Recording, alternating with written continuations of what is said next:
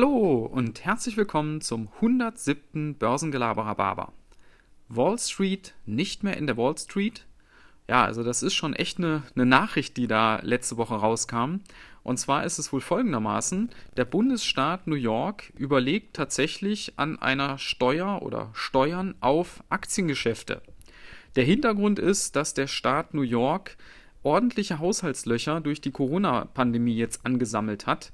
Ihr habt bestimmt äh, darüber gehört, dass ja in New York City unheimlich viele Wohnungen leer stehen, Leute weggezogen sind, äh, weil man einfach in, in, diesem, in dieser Lockdown-Situation nicht mehr in New York leben möchte, weil sowieso alles zu ist. Und das ist sicherlich nur ein Grund, warum dort äh, Steuereinnahmen wegbrechen.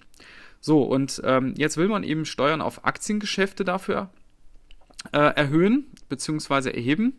Ja, man hat ja dort äh, eine schöne große Börse und die New York Stock Exchange hat also auch umgehend reagiert und hat mit Wegzug gedroht.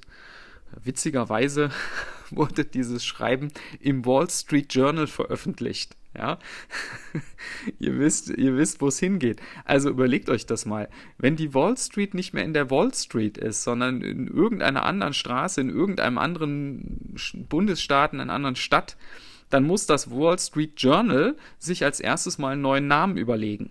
Ja, dazu kommt, dass Wall Street Bets sich einen komplett neuen Hashtag überlegen müsste.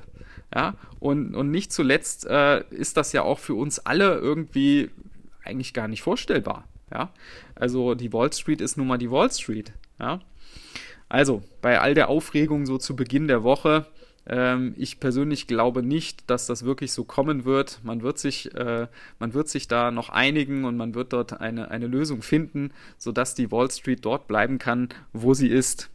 Aber nichtsdestotrotz wünsche ich euch einen unaufgeregten Start in die neue Woche und bis dann.